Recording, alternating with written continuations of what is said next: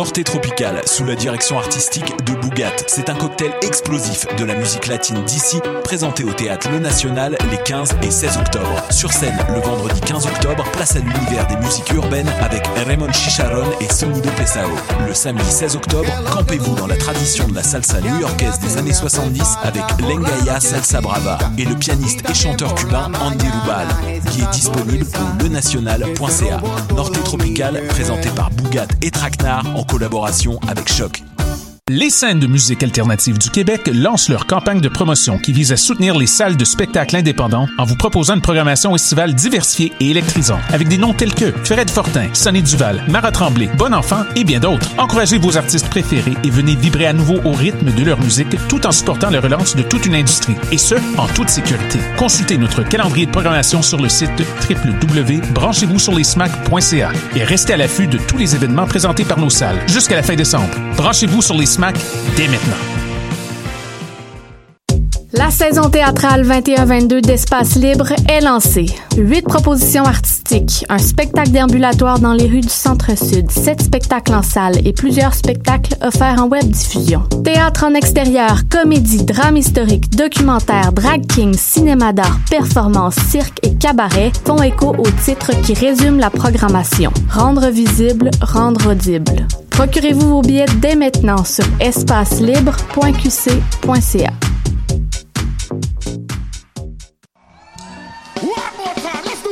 Les productions Nuit d'Afrique vous invitent à célébrer leur 35e anniversaire en musique. Du 2 au 7 novembre, découvrez les 10 groupes de cette programmation spéciale sur la mythique scène du Club Balatou. Un événement anniversaire gratuit à ne pas manquer. Plus d'infos sur productionnuitdafrique.com. chantera ou dansera Et les cœurs en jeu Nuit d'Afrique Ou non, ou non, qui est le En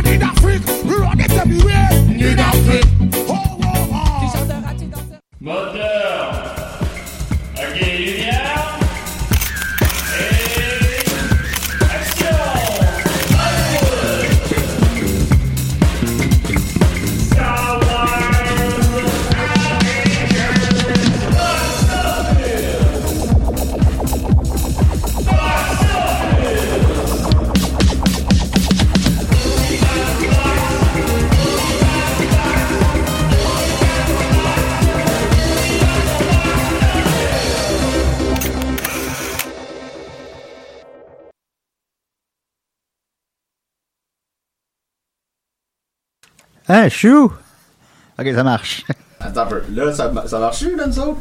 Ben, ça marche. Un, un. Hey, ben, je pense que ça semble marcher pour moi. Simon, Euh, Simon un, Trottier, ça marche? Moi, ça marche pas, je pense. Ben, je t'entends.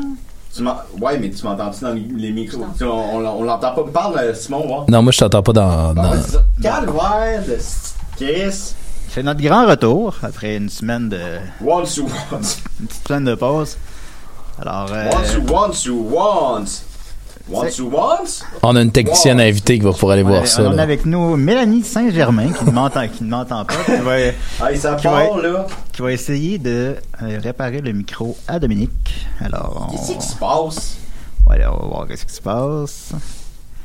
Chance qu'on sait qu'on est dans un podcast, hein, parce que réparer le micro à Dominique, ça peut prendre tellement de sens. Ben oui, je sais bien. oh, il prend toutes les formes, toutes les couleurs. once you want, once, once you want. Grosse pas- semaine cinéma. Peuple à genoux. La pleine cinéma n'arrête pas de tourner. Délivrance. C'est choc. Moi, je le connais, Dominique, quand il se met à chanter ça, là. C'est- c'est- Il est Ben, sur le bord. fois, je chante ça que. Ce micro-là, il. Oh, là, je- là, on vient de me perdre. Oh, là, on m'a eu. On, a- on, on m'entend dessus, là? Oui, je pense qu'on Oh, m'entend. oh, là. et là, c'est bon, là, c'est bon, Oh. je t'entends certainement. Alors, Mélanie, s'il vous plaît, tout le monde. Oh, Mélanie. Vous êtes capable de faire un mime sur euh, mes, mes Mélanie, là, ce serait bien apprécié. La mime. sauveuse. Un mime Lani, t'allais-tu là? T'allais là, t'allais là, t'allais là, ben, tu m'as battu. Alors là, comme je disais, donc, box l'office. Demander des micros d'un podcast, des fous. Des fous. Il est fou. Écoute. Euh, Écoutez, on a. La eu, princesse euh, au petit pois, toi. On a pris.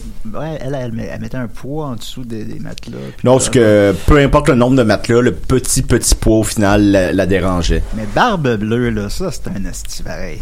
Ah, ben, il y avait de l'air. Barbe bleue. Je sais pas pourquoi, mais j'associe souvent à Rock, Moïse Rock Thériault. Il y a le même look.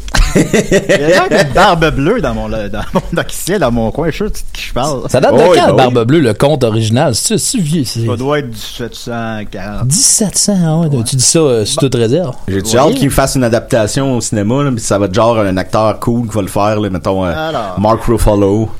Barbe, Pourquoi pas? euh, box planète compte pour tous, ça arrête pas de tourner. Alors, barbe bleue. Ah, Tout, va bien, le son il est bon, l'énergie est présente. Juste avant qu'on Yeah, rentre en onde, t'as Simon qui est le gars le plus lazy avant une entrevue. La tonne du générique joue. Il a pas ses écouteurs, il me regarde, il est bien relax. Là, je lui fais signe, mets tes écouteurs. Ah ouais. OK. Ouais, ben, tu dis ça comme si c'était de ma faute. Il n'y a pas eu, OK, Simon, ça part, aucun stand-by, là. Ben oui, mais le générique jouait. Là, je, savais, je savais pas que c'était le générique. Moi, je pensais que c'était une toune euh, de choc. genre. Une tonne de ch- il- Tout le monde écoute ça à chaque. Ben oui. On y parle de box! Ouais. Ben voilà, euh, le Barbe Bleue date bien sûr de 1697. Mais nous Évidemment. sommes- euh, évidemment, évidemment, c'est pas pour rien. Mais nous ne sommes pas là pour parler de cela. Euh, on, a plusieurs, on a plusieurs sujets à aborder. On va quand même d'abord donner un petit peu de temps à Simon, puis on va y revenir peut-être plus tard. Euh, Simon, tu es humoriste, conteur. Oui. Euh, Auteur, même, ça s'en vient, là. J'ai un premier roman écrit. Et tu là, manges, je, je- tu dors, Tu quoi? tu manges, tu dors. Ouais, ça, je fais ça aussi. Je fais Ah ça oui, aussi. tu quand même. aimes? Je aime, j'aime, oui. Je aime, j'aime, les deux. Je, je- je mets une contraction s'il faut. mais- Voilà. Comment décrire Simon? Ouais, ben, tu l'as tu bien fait, je pense. euh, Mais là, Simon, si je me trompe pas, tu, on pourrait avoir accès à ton excellent spectacle, euh, une fois ce n'est pas assez, bientôt, en représentation à Montréal. Très bientôt à Laval le 18 novembre et à Montréal au terminal euh, à Laval au Poutine Bar puis à- au terminal Comedy Club le 19 novembre, vendredi 19 novembre donc dans, dans deux semaines à peu près. Je pense que le terminal, t'as eu la salle parce que t'as remporté un grand concours. Un grand concours, festival de Cannes, mais non. Ben, c'est Ouais, cinéma, ça hein. marche. Non, mais euh, j'ai plugué box office, mais euh, j'ai rem- j'ai remporté le remporté pardon le tremplin de Degely. Puis C'était un des prix d'avoir le terminal euh, Comedy Club. Donc euh, les billets partent vite là, il en reste déjà juste une vingtaine là, donc euh, Ben, dépêchez-vous parce que honnêtement, je j'ai déjà dit souvent à des sidérés, mais c'est le show, c'est probablement un des shows dans toute ma vie. J'en ai vu des, des, des shows du monde qui m'ont fait le plus rire. On a vu quatre. J'ai, non, j'en ai pas vu quatre, là. Il y en a un que je suis parti au milieu. Que- mais c'est, tellement bon, j'avais été le voir deux fois de suite, puis je pleurais de rire les deux fois, puis c'est pas des rires commandés. Des fois, on dirait que tu vas voir des spectacles d'humour, puis on sait qu'on doit rire là, parce que la musicalité nous, con- nous confirme que c'est là qu'ils font qu'on rit. ouais. Toi, c'est hurler de rire, ça sort de nous contre nous, c'est épuisant de les voir parce qu'à la fin, on a tout épuisé les rires qu'on avait de, de la journée. C'est honnêtement courir là-dessus avant que ce soit sold out, vous allez le regretter, sinon vous allez le regretter. Mais Pas t'es- moi, on parlait de tremplin, puis moi, c'est trop pour moi, ça. Arrête donc, j'étais à hauteur de tout le monde, mais ça, ça me fait. C'est parce que j'aime ça ce que tu dis, Dom, parce que La pour moi, c'est un. du Poutineville. Ben oui, pourquoi pas. C'est un, c'est un spectacle pour moi qui est, euh, qui est authentique puis que j'ai beaucoup de plaisir à faire. Euh, tu sais, j'aime ça ramener la tradition un peu que ton- t'as t'as interprété Jean-Marc Parent toi-même dans votre excellent spectacle. Et toi, tu faisais qui? Pigouins. Hey, Moi, j'ai fait un Reg. Bon, J'ai la ça. chance d'avoir deux Reg en ce moment. en Ben oui. C'est quasiment une première, ça. Hey, Reg. Je jouais double. puis mais euh, puis bref j'aime ça ra- ramener cette tradition là du compteur euh, puis pour moi tu sais justement tu as parlé qu'il y a pas une mécanique. Quand j'écris mes textes c'est vraiment pas dans l'idée oui je veux faire rire mais je l'écris pas avec les procédés humoristiques en tête justement tu sais. Puis des fois on- ça pourrait être un reproche de dire ah il y a pas une ligne un punch à tout bout de champ mais moi je veux surtout raconter une histoire de manière authentique. Je veux faire rire les gens puis je- tu sais je suis bien égaux inspiré de Fred Pellerin tu sais qui s'est jamais euh, il s'est jamais mis l'étiquette d'humoriste mais tu vas à ces spectacles puis tu ris de A à Z, tu sais, donc euh, C'est vieux, c'est lunettes. ben, c'est les lunettes qui font tout. Ben, J'y pense d'ailleurs à faire baisser ma vue là, pour euh, de devoir m'acheter des lunettes. Mais Ben, t'as arrangé ça, moi.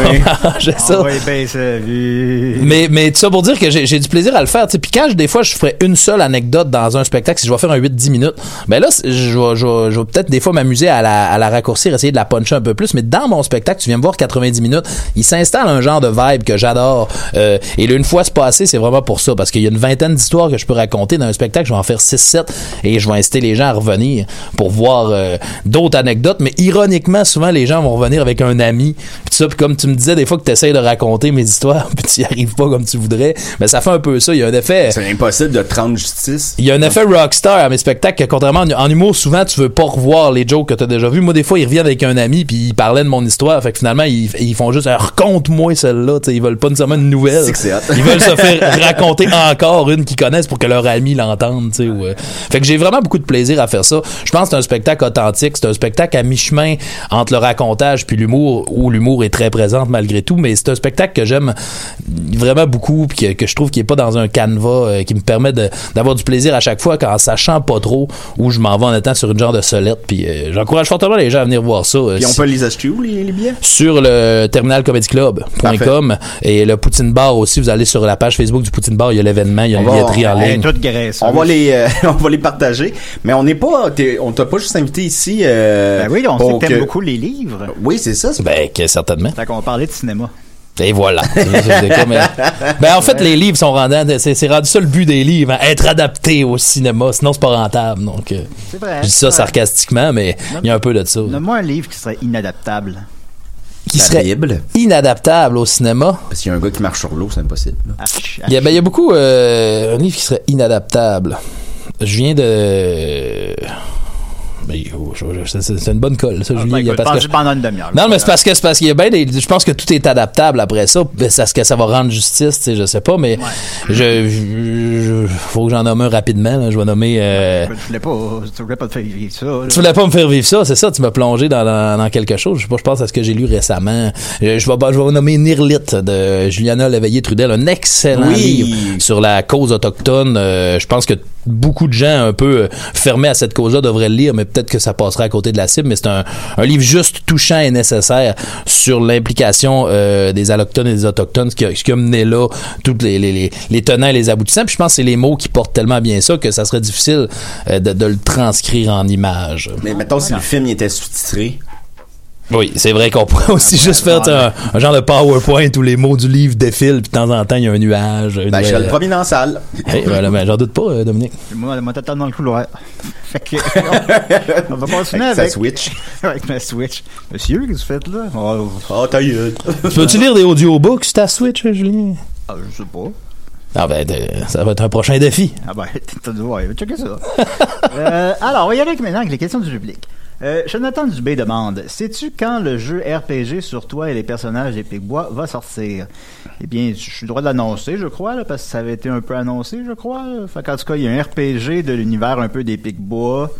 euh, dans lequel je joue le rôle principal, euh, qui, est adapté à tous nos univers, tout ça. Et Joël Martel et maintenant six autres personnes travaillent là-dessus.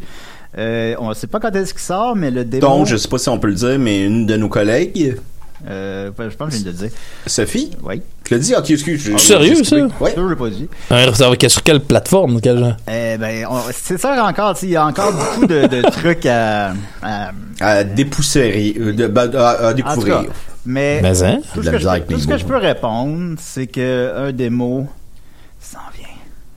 Alors voilà, vous allez et vous ne serez pas déçus. J'ai vu le résultat et c'est assez. Euh, Ah, c'est, c'est, c'est hot, là. c'est ça, c'est débile. Euh, Est-ce que le, le Benezgiri de Dom est un adversaire dans le. Mais le premièrement, il RPG? est pas, il est pas gris, Ah, là. bon. Si c'était un adversaire, il serait trop gros pour tout le monde, mon petit gars. c'est vrai que. c'est le dernier boss. Hey, Julien, parle plus dans ton micro parce qu'il me semble plus faible. En Ah. tout cas, ce- ce- selon mes écouteurs. Ah, c'est possible. Euh, Rémi Leblanc demande Bonjour Box Office, mais c'est plus ou moins une question qu'un sujet de discussion. Mais je me demandais si j'étais le seul qui avait remarqué que depuis la COVID, les films ne, ne sont pratiquement plus présentés en 3D. Avant, voir un film avec un format traditionnel demandait plus d'efforts. Maintenant, j'ai vu aucun film en 3D depuis le retour en salle depuis la pandémie. Merci de votre opinion. Eh bien, je n'avais pas remarqué, mais c'est vrai, j'allais lire un article et pour des raisons sanitaires, euh, déjà que le 3D pognait plus, ben là, ça a comme été le clou dans le cercueil. Fait que les films sortent plus en 3D. Mais- à cause de, les- mais de la, distribution de lunettes ou les Mais en raisons même temps, les lunettes sont, sont à usage unique, donc je comprends pas en Ben, quoi faut, c'est. faut que tu nettoies après. Ben non, mais ils sont à usage unique, ils s'en vont, à- ils s'en vont au recyclage. hein. Ouais, non, mais si tu peux aller au cinéma, je pense que tu peux mettre des lunettes puis les mettre dans le bac puis qu'après ça, ça nettoyer. Ben, je pense qu'ils nettoient, non? Des nettoient, je pense pas qu'ils À chaque nettoient fois, c'est ça dans un petit papier Ouais, d'emballage, dans peut-être un qu'il petit papier remballe. d'emballage, puis tu mettons, nettoyer ça, je veux dire, ça, serait, ça, ça, ça va pas toffer, c'est pas de la vitre, là, c'est du, du plastique puis des, des, une pellicule en plastique fine, là, pour les, les lentilles, ça peut pas être la, ben, à mon avis, ça, ça peut pas être lavé, là. C'est un travail de moine, en plus, là. Ça fait 10 ans que je porte ça, tu me l'as jamais dit? Ben là, ben, je pense, je- des fois, on prend ça pour acquis, que les gens comprennent ça, mais ça, t'as vraiment lu ça que c'était pour une question sanitaire? Ouais, mais c'était Parce aussi. que me semble, euh, avant, c'était vraiment plus en mode, là. Ça n'a pas été le gros boom expéré, le 3D, là. Non, non, non. ben, Il y a bien ça des gens que ça leur donnait mal à la tête, hein, que ça sortait, Ben, moi, que c'était ça, difficile. ça fait que le film il est trop sombre. Ouais, ça m'en- tout. Ça m'endort. Tu sais, Dune, il est sorti en, en 3D aussi, puis ça m'a surpris. Je sais pas Ouais. s'il a été conceptualisé en 3D. En IMAX, très certainement, mais je sais pas en 3D. Ben, en IMAX, c'est sûr, c'est sûr, sûr, sûr, sûr, sûr. Euh, moi, j'ai un ami qui l'a vu en 3D qui a dit que c'était magnifique, que c'était vraiment un 3D de perspective. Mais ça m'a surpris. Je pensais pas que c'était comme une espèce de... J'aime pas le terme gadget parce que je pense qu'on peut l'utiliser comme un vrai langage cinématographique. Comme dans Hugo. Comme dans Hugo, exactement, c'est le, le meilleur exemple. Hugo, le, le langage cinématographique de l'univers 3D et euh, comment on est méta pour le film parce qu'il parle des premiers effets spéciaux de l'histoire du cinéma et c'est une, nouvelle génération d'e- d'effets spéciaux le, le 3D donc ça c'était parfaitement imbriqué dans euh, dans l'histoire puis c'était organique avec euh, le reste du film. Mais moi là, des films 3D au cinéma que j'ai été impressionné il y en a pas eu beaucoup. Il y a eu Avatar. Là on parle il y a, il y a 11 ans.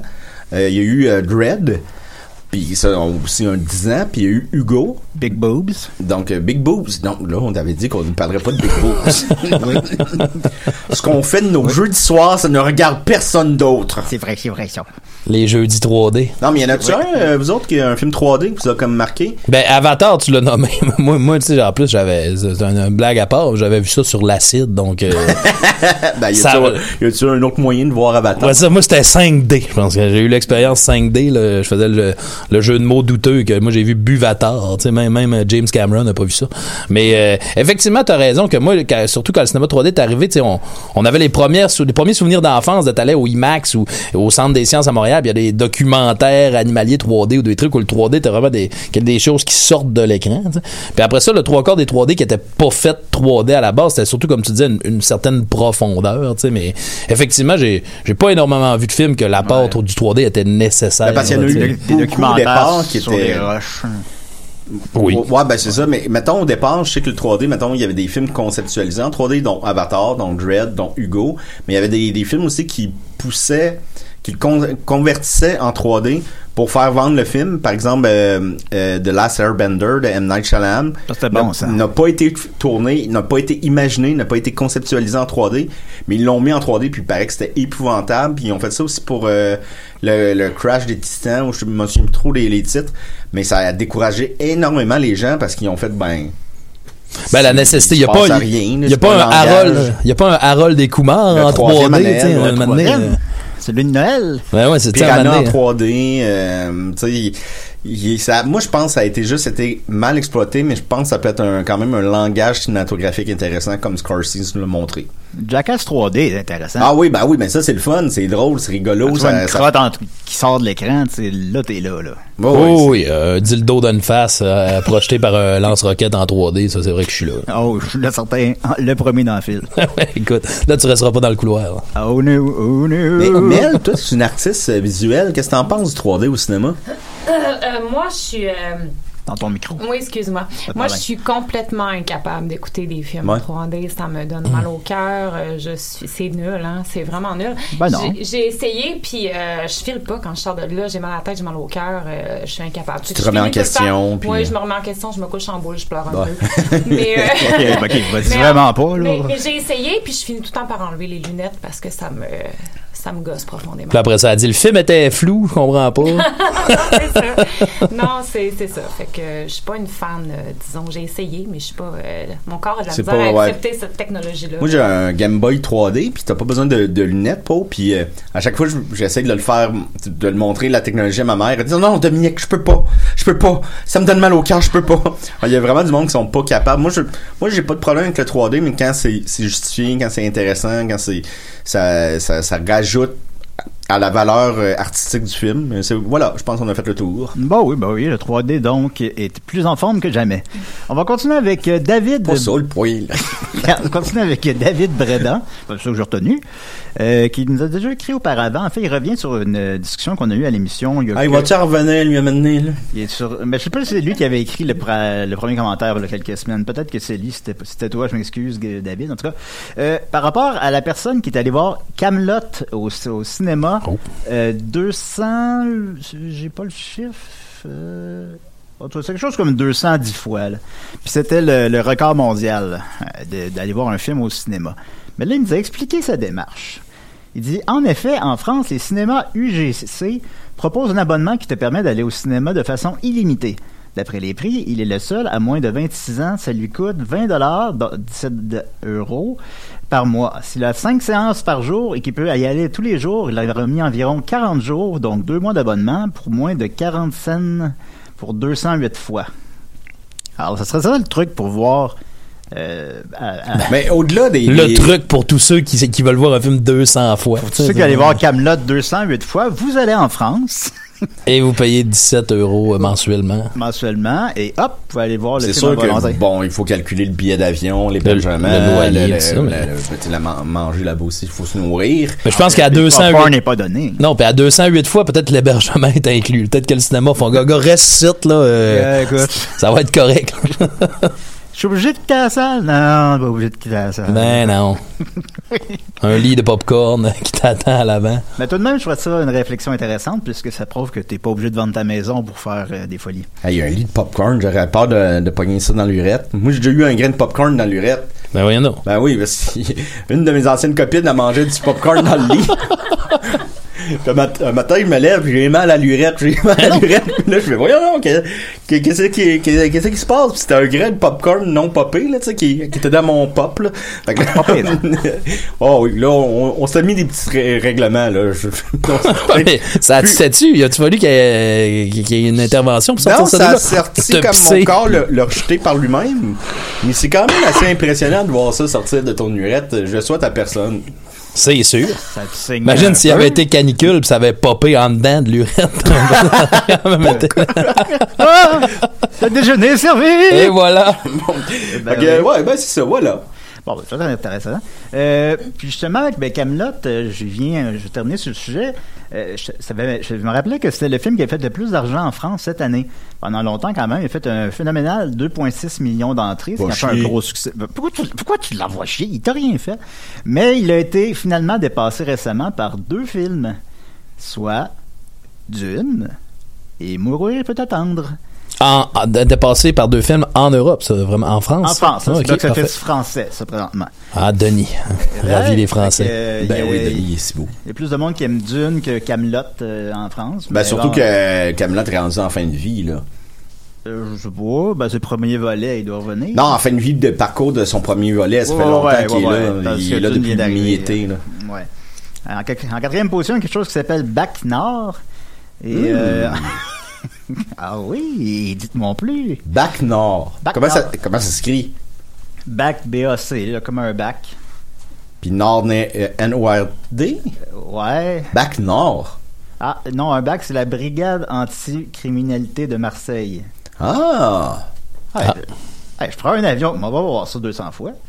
Et, euh, et comme je, je remarque aussi que Conjuring 3 connaît beaucoup plus de succès en France qu'ailleurs. Il est en sixième position là-bas dans tous les films de l'année. Mais, il- ah ouais? Ouais, ça a l'air comme ça, eux autres. Bon, il était pas bien bon. Non, le Conjuring, c'est le film d'horreur, ça. Ouais. Euh, puis OSS 117 est en huitième position avec un, 1 million 600 000. Fait que c'est un million d'entrées de moins que les deux autres, mais il peut sortir dans les mêmes circonstances. Il y a eu un petit peu de moins bonne ré- réception critique. On souhaite quand même un quatrième volet. Ouais, est-ce que c'est des chiffres qui permettraient un quatrième euh, volet? Moi, je considère que oui. Ok. Et en terminant, en neuvième position, le film qui a fait le plus d'argent en France cette année, c'est La Patte Patrouille, le film. Adaptation, C'est pas niaiseux, ça! adaptation canadienne du dessin animé du même nom. Mais c'est pas niaiseux! C'est canadien, la patte patrouille. Ben oui. Ben oui. Il y a de Écoute, quoi, il y a de quoi être fier. C'est le skyline de Montréal, euh, la ville. vraiment. oui. Euh, bon, voilà. Parle dans ton micro, Julien, on t'entend mal. Non, ben c'est parce que là, je cherche ma prochaine question. Ben oui. Ben, c'est ce que je fais. Ben, je sais. Toujours des raisons. Toujours des Je raisons. sais que t'es pas en train de faire du hula. Ben, je sais pas. Si tu fais pas du hula hoop, en ce moment, je te vois pas le, le torse. Tu me vois jamais le torse. Fait que tu fais toujours du hula hoop. Non, je le fais jamais, mais tu vois jamais mon torse quand même. Euh, Ben. Ouais, c'est ça j'allais dire. Il doit quand même le voir assez régulièrement. C'est ça, il y a une petite réflexion. Euh, bonjour, Box Office. Là, Bonjour. fait- Bonjour. J'ai fait ça ton nom par accident, désolé. Euh, c'est plus une remarque que- qu'une question, mais j'aimerais avoir votre avis. J'ai l'impression que The Last Duel, avec son échec monumental au box-office, vient de sonner le glas des méga-productions dites d'auteurs en salle.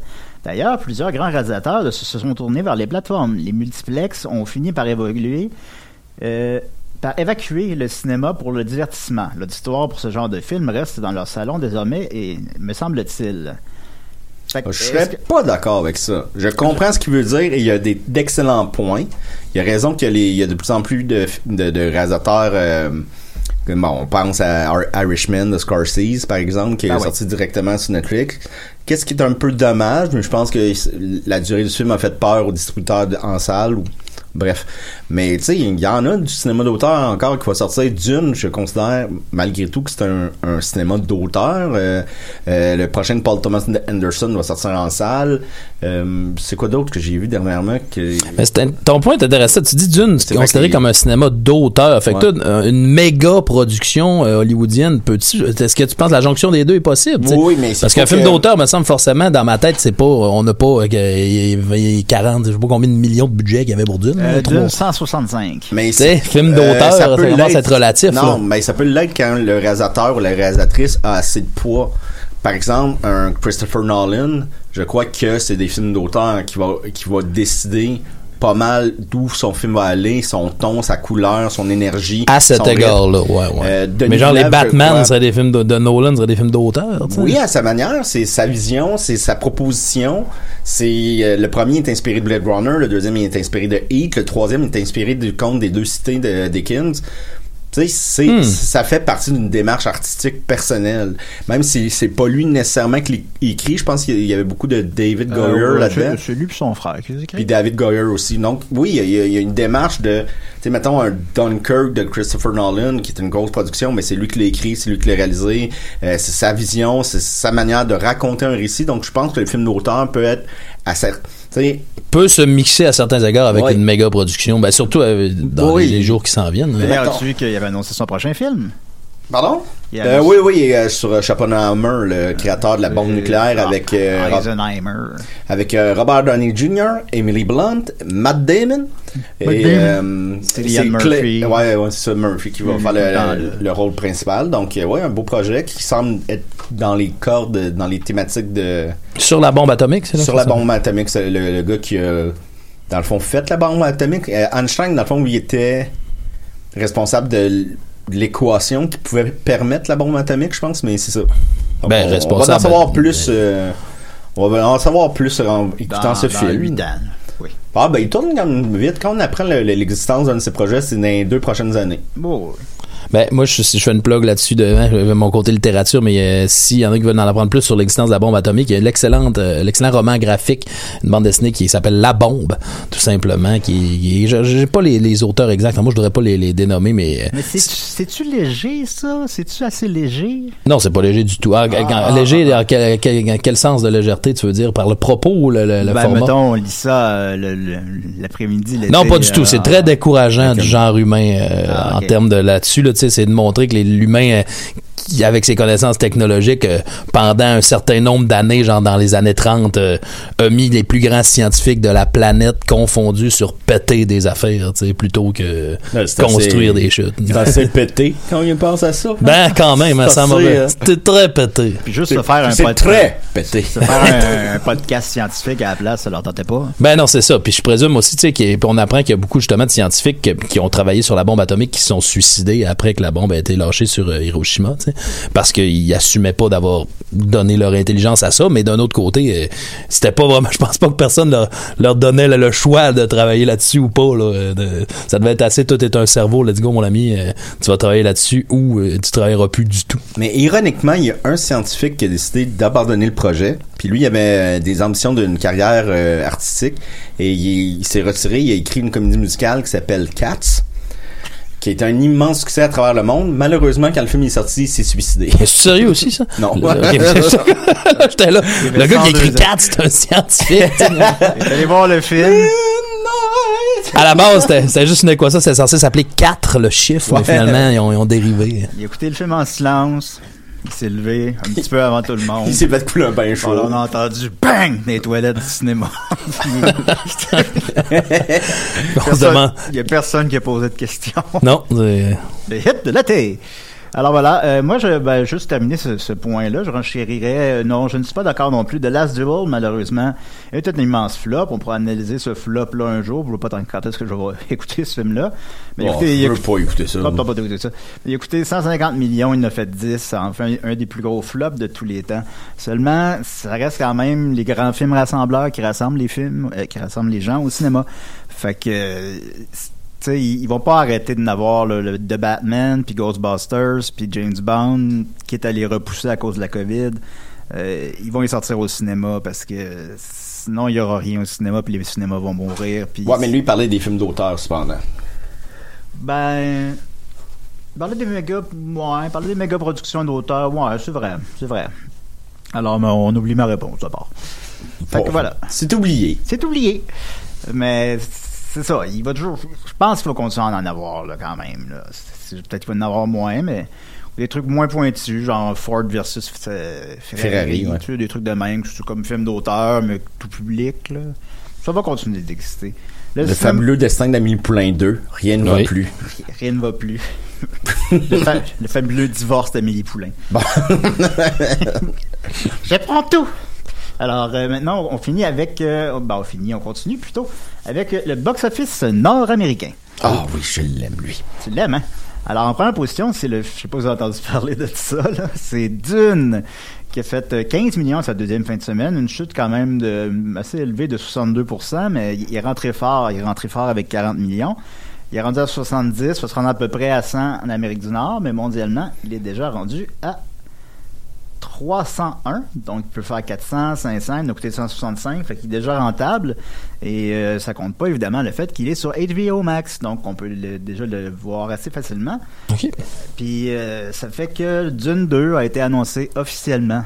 Puis euh, disons que ça aurait été un peu dol qu'il n'y ait pas Dune 2. Là. Non, ça aurait été, euh, sans spoiler rien, c'est un film inachevé. C'est un projet inachevé s'il n'y a pas une suite. Puis même deux, tu dis ça, mais il y a quand même six romans du cycle de Dune. Puis je semblais lire que le, le- le premier film couvre même pas entièrement le premier roman. Fait que je présume que ça s'arrêtera peut-être pas à deux si le succès est au rendez-vous. Ben, samedi, euh, dimanche soir passé, Denis Arcan, euh, Denis Arcan, Denis Villeneuve, pardonnez-moi, On Euh, il- confond souvent. il a euh, mentionné que peut-être lui irait jusqu'au troisième épisode, l'héritage de Dune, qui ferait une belle euh, conclusion à, à l'histoire de Paul Atreides, mais qu'il semblait pas être intéressé à adapter les six tomes, qui après le troisième semble être beaucoup plus psychédélique et peut-être euh, dans la catégorie des films pas des livres pas adaptables. Peut-être. Je vais revenir après ton, ton, ton box-office nord-américain sur une potentielle co- controverse euh, pour Paul Atreides, que tu dis, Parfait. contre, euh, j'aime ça. Ouais.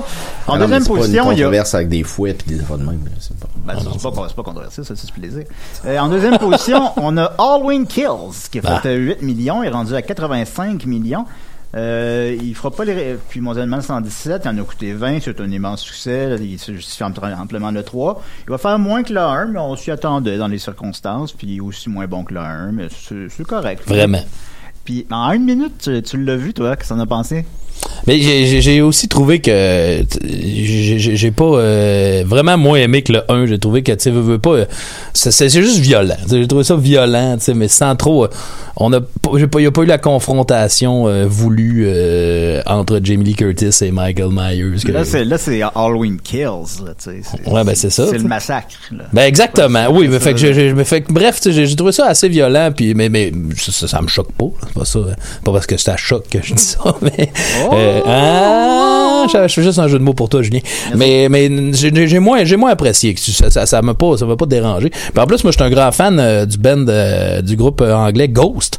Qui, ben, je dis anglais pas du tout mais ça vient de mais c'est même norvégien même ou euh, qui est un band de metal rock conceptuel. Puis ils ont sorti une, une chanson qui s'appelle Hunter's Moon pour euh, qui a été commandée par John Carpenter. Puis elle était censée jouer dans le générique à ce que j'entendais. Fait que j'allais quasiment rien que pour ça. Puis j'ai pas eu ma chanson dans le générique. Fait que ça Ben m'a- Oui, c'est- il est- il est dans le générique. Ah, mais peut-être à la toute fin, mais j'ai. Ouais, ouais, et, et- et dans le générique, euh, à un moment À donné. un moment donné. pop, ouais. Ah, mais je pensais qu'elle partirait direct. Fait, ouais, tu sais, ça a été un T'as quitté la salle. coït interrompu. Ben voilà. Non, petite affaire, mais peut-être être comédie.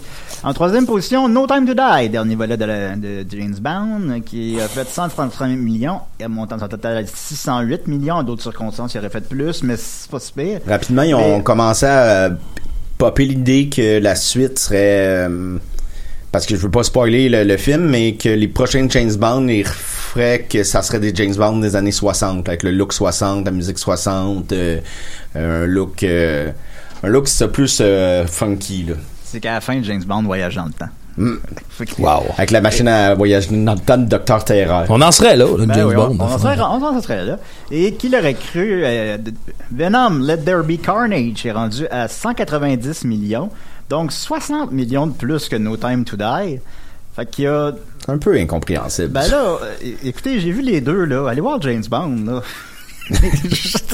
Moi, je pense à des Mais- films les plus cheap que j'ai vus au cinéma depuis des années. euh, Carnage.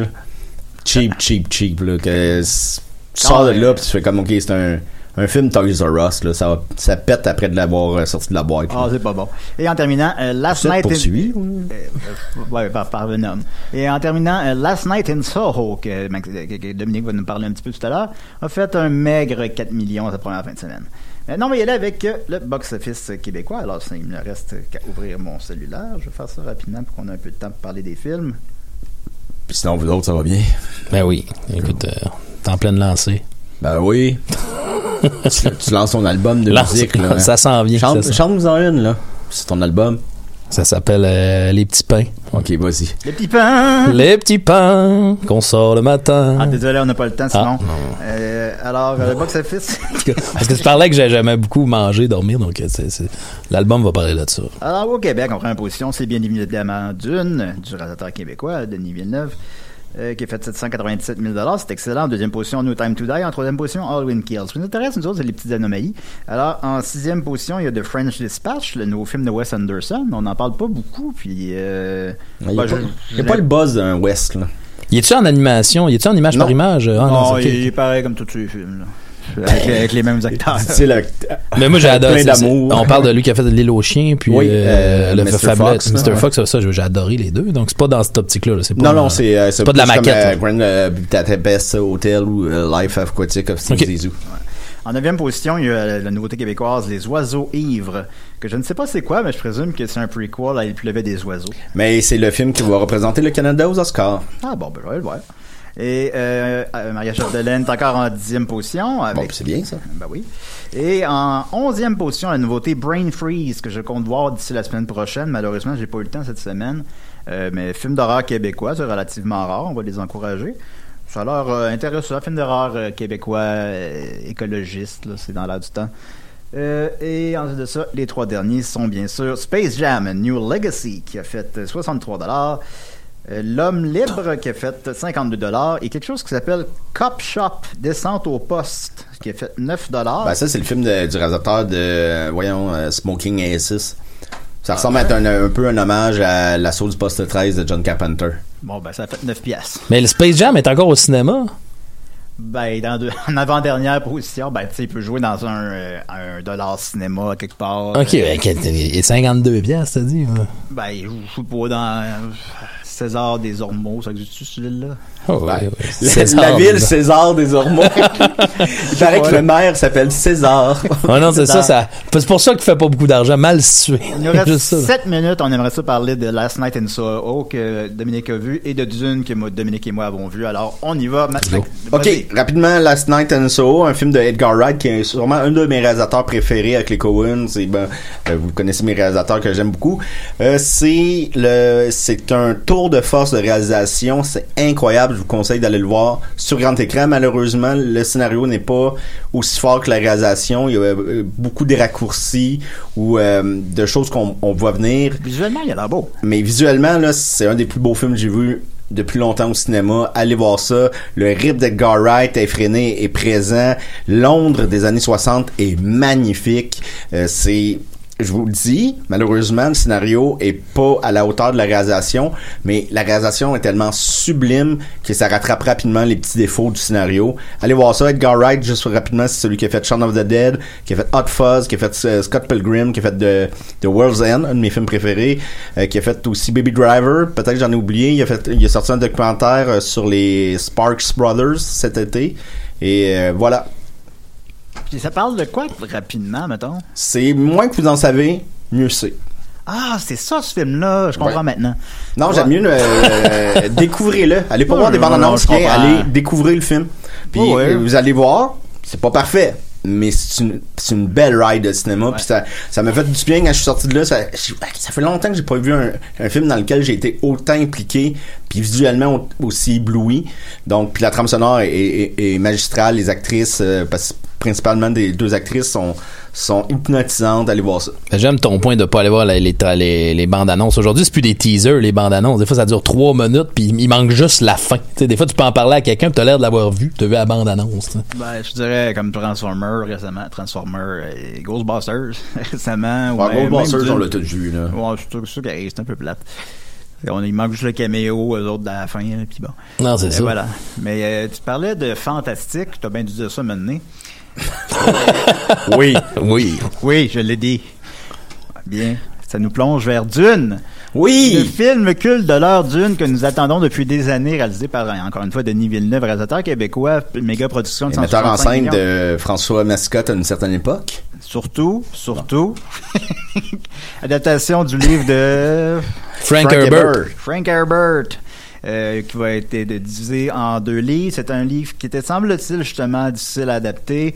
Il y a David Lynch qui l'a fait. Je ne l'ai jamais vu. J'ai peur d'être déçu parce que j'aime David Lynch. Puis, sauf erreur, c'est le seul film de David Lynch que je n'ai pas vu. Puis Mais il même l'a renié aussi. Ouais, ben, il l'a renié aussi. Il y a une version ça. DVD qui s'est euh, créditée au nom d'Alan Smithy. Bon, ben, c'est c'est rendu là. Qui devait être faite par euh, Andros, euh, Allez, Alejandro. Alejandro Jodorowsky. Ah, Moi, je dirais pas ce nom-là parce que je me suis fait assez rire de moi cette semaine à Non, cause de c'est ça. C'est euh, phénoménal, bien sûr. Ça dure deux heures et demie, mais ça paraît pas. Tu Ah, dis, zéro. hein. Ah, zéro, zéro. Tu te dis, ah, deux heures et demie, hein, je sais pas, il va y avoir de pipi. Non, non, ça passe tout seul, tout seul. Euh, c'est pas nécessairement le film qui a le plus d'action, mais c'est constamment beau, constamment spectaculaire. Les effets spéciaux sont phénoménaux, tous les acteurs sont bons, la musique de Hans Zimmer est, est superbe. Euh, J'ai eu un peu de difficulté à suivre certains aspects parce que je suis un néophyte de cet univers-là. Mais tu, bon, j'ai compris c'était qui est méchant, j'ai compris c'était qui est gentil, puis j'ai compris qu'est-ce qu'ils qu'est-ce qu'ils veulent. Fait que je vais, je vais m'en tirer, là. Ben moi, étrangement, j'ai trouvé parce que moi j'ai vu celui de Lynch et pour être franc, j'ai rien compris à celui de Lynch, rien. Mais j'étais plus jeune aussi quand je l'avais écouté. Mais celui de Lynch est costaud à comprendre. Il faut vraiment, tu donnes deux écoutes, trois écoutes. Au final, je, je crois que j'avais compris. Je trouve que celui de Denis Villeneuve est extrêmement bien expliqué. Il, il- il donne beaucoup la main aux spectateurs et c'est un bon point là-dedans pour qu'on puisse tous être au même diapason puis qu'on puisse tous profiter de la même expérience. Étrangement, même si c'est d'une puis ça paraît costaud, je trouve que c'est presque l'œuvre de Denis Villeneuve la plus accessible, peut-être avec Prisoner. Je trouve qu'il y, a- il y a quelque chose euh, qui, qui est plus accessible là-dedans, malgré que ça soit d'une. Le film avec un poisson, Euh, Maelstrom, Ouais. d'ailleurs, il est où ce poisson-là? il est à la cinémathèque. Et voilà. J'ai touché. Et c'est quoi la, la, la controverse sur Paul? Non, mais parce que euh, d'ailleurs, euh, Ah, ben oui. Jodorowsky qui avait laissé le film, c'est Ridley Scott qui avait été approché Ouais. avant Lynch pour Ben, le faire. Et, fina- finalement, euh, il est allé faire Blade Runner, qui est d'ailleurs Alien. été repris par euh, Denis Villeneuve aussi. Tout est dans tout, hein, quand même. Mais je lisais ce matin que Jodorowsky, lui, euh, vu que George Lucas, après ça, le space opera a été développé beaucoup euh, après Dune et, et que selon lui, tu sais, euh, le personnage de Paul, comment tu l'as nommé? Atreides. euh, serait quand même un Luke Skywalker en fait serait un- une copie un peu de, de Paul Atreides. Ah Atreides. Ben, ben, lui en fait il disait je veux pas me mettre à lancer ça parce que c'est ma théorie à moi que je veux pas avoir l'air paranoïaque mais tu sais lui il, Jodorowsky il semblait dire dans l'article que je disais que selon lui là, Luke Skywalker serait quand même un dérivé euh, de ce personnage là qui a été fort pour la science-fiction. Ah, Mais, mais visuellement, ça peut ressembler à des Star Wars, sauf que c'est comme des Star Wars cérébraux, là. C'est plus des, c'est pas des combos au laser, puis c'est pas des, euh, Ben non, non, définitivement. ça, moi, j'ai pas, en plus, j'ai pas, pas vu le film, donc je peux pas me prononcer là-dessus. Mais je lisais que Jodorowsky, tu amenait pas cette théorie-là de l'avant, comme disait, par peur de passer pour un paranoïaque, mais qui était d'accord avec euh, certains de ces éléments-là, que Luke Skywalker serait un certain calque de ce personnage-là de Frank Herbert. Mais celui, le Dune de Alexandro euh, Jodorowsky. Jodorowsky, euh, c'est un film jumeau avec Alien aussi. Comme Ouais. Halloween est un film jumeau avec Alien. Fait que tout est 30 dans tout. Non, ben non, mais donc, Dune de Alexandro Jodorowsky, Alien et. Halloween sont des films jumeaux. Puis d'ailleurs, si tu vois des croquis d'un certain vaisseau dans le Dune de Alexandro Jodorowsky, c'est comme Ouais. un- une bouche de monstre qui s'ouvre et la langue sort de la bouche et c'est comme la, la, la rampe de... Dans les- Star Wars 6. euh, les, les gens ils peuvent sortir de là, mais ça ressemble beaucoup à- au monstre, le, le, fa- euh, pas Dans le désert, dans- xénomorphe, là, puis euh, ouais, ça. Fait qu'on va-tu voir Dune? Ben oui, on- allez voir ça sur grand écran. Moi, même, je vous conseillerais d'aller le voir en IMAX. Moi, je l'ai vu sur grand écran, mais je vais peut-être y retourner en IMAX. Ah, ça vaut la peine, ça vaut la peine. J'ai beaucoup, beaucoup aimé ça aussi. J'ai vu quelques personnes dire, ben, c'est plate. Non, non, non, c'est pas plate du tout, du tout. Il y a- y en masse de l'action. C'est spectaculaire. C'est un très beau film. C'est un très grand film. Puis on, Et on c'est est un. Québécois, Calvaire. Et c'est un On Calvert. peut être fier. Voilà. Bravo, Alors, c'est un Mascotte. le fils. Après une petite semaine de pause, on se reverra la semaine prochaine.